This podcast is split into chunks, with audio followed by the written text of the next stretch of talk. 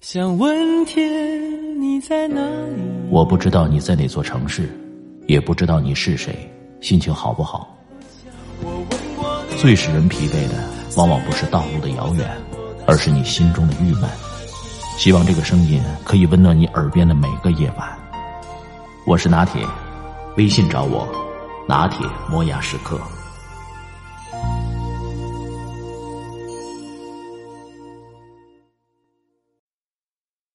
不知道从什么时候开始，我发现微博上的那些热搜已经看不懂了。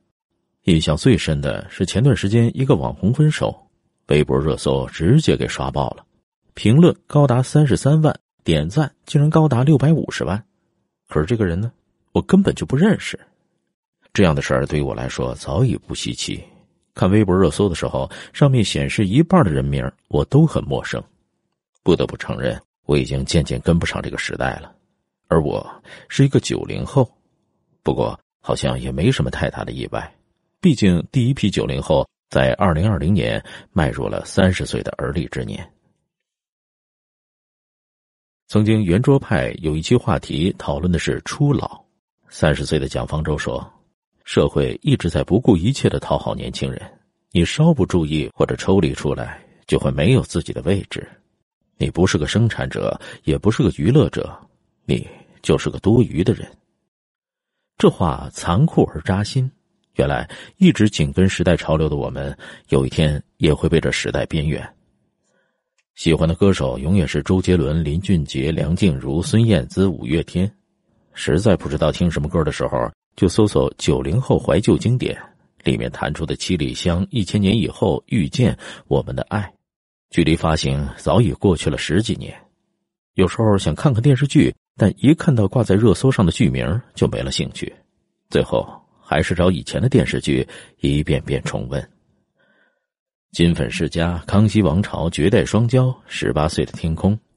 小时候我们觉得电视剧里演的都是大人的故事，现在我们发现电视剧里演的都是我们的故事。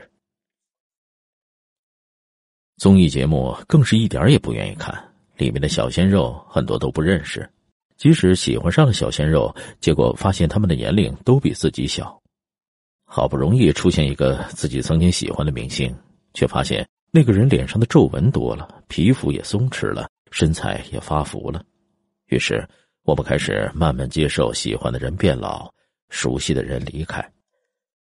那个拿着锤子砸金蛋的李勇走了，那个创造了江湖世界的金庸走了，那个开启了超级英雄时代的斯坦李走了。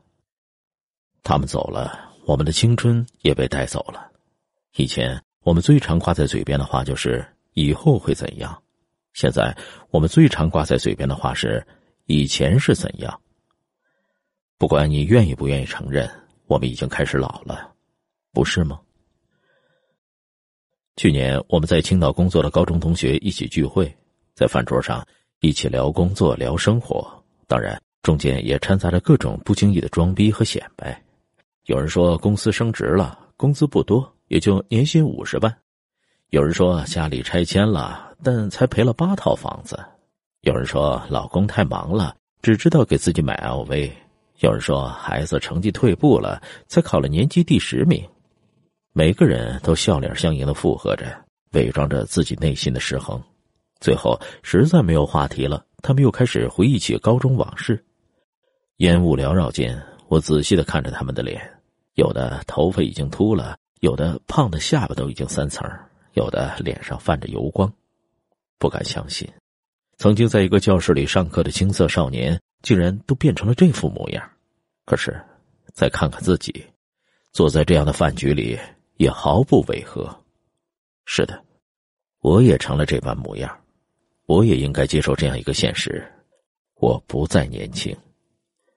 即使我一直告诫自己是个少女，可是身体的变化骗不了人，眼角的细纹越来越多，法令纹也开始明显，甚至连颈纹都开始出现了。曾经，我靠一瓶大宝走天下，可现在我不得不买抗衰的产品。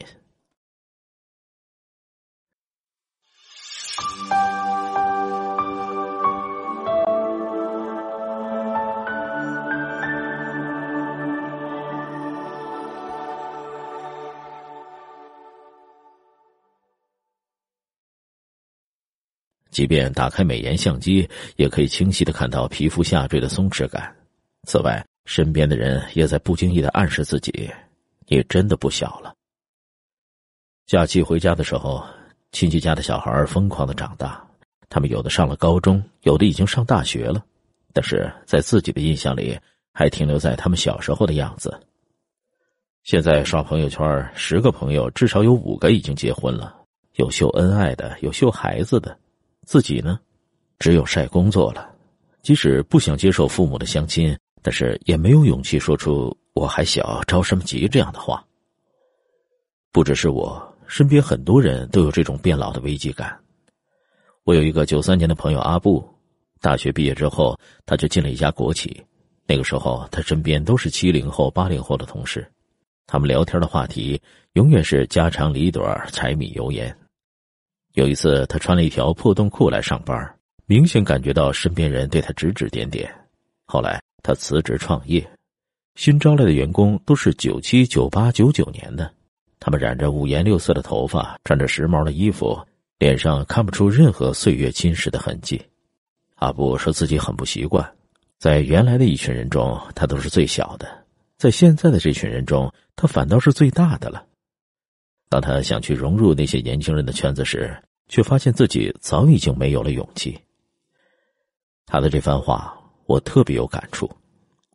我刚进一家公司的时候，逢人就叫哥叫姐，在我看来，他们都是前辈。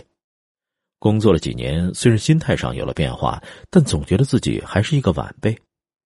后来公司扩张招聘，新来的人开始一口一个姐的叫自己。他们这些新人年轻有活力，可以在一晚上做几十页 PPT，第二天精力满满，可以任劳任怨的加班，没有一点怨言，可以想出脑洞大开的方案，让人拍手称赞。那时候我发现自己已经不再年轻，我们应该为老去感到羞耻吗？当然不应该，因为时间就是这样，它会带走一个人的青春。留下最美好的回忆。我们不知道现在长期霸占微博热搜的都是什么人，不知道现在流行的歌曲都是什么，不知道现在什么剧、什么综艺最火，更不知道现在选秀节目里捧出来的明星叫什么名字。那是因为我们没有精力和功夫再去关注这些。我们要工作，要挣钱，有孩子要养，有父母要照顾。有点时间能让自己放空一下就不错了。我们在幸福的襁褓里成长，在残酷的夹缝中成熟。也许我们开始跟不上时代的潮流，但是青春里有足够多的东西够我们回忆。那里有周杰伦、林俊杰、孙燕姿、五月天；那里有泡泡糖、劲舞团、梦幻西游、QQ 农场；那里有葫芦娃、名侦探柯南、四驱兄弟、龙珠；那里有弹珠、跳跳棋、老冰棍、麦芽糖。原来不知不觉。我们身上早已刻上了时间的痕迹。九零后青年作家卢思浩发出感慨说：“追过的球星退役了，看过的漫画完结了，喜欢的歌手隐退了，读过的作者去世了，崇拜的偶像消失了，童年的坐标没有了。九零后已经开始失去了，一个时代正在过去。曾经我们是年轻人的代表，现在。”我们成了中年人的代表，当然以后也会变成老年人的代表。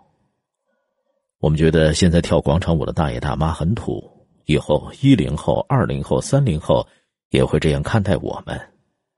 不得不承认，属于我们的新年纪还是来了。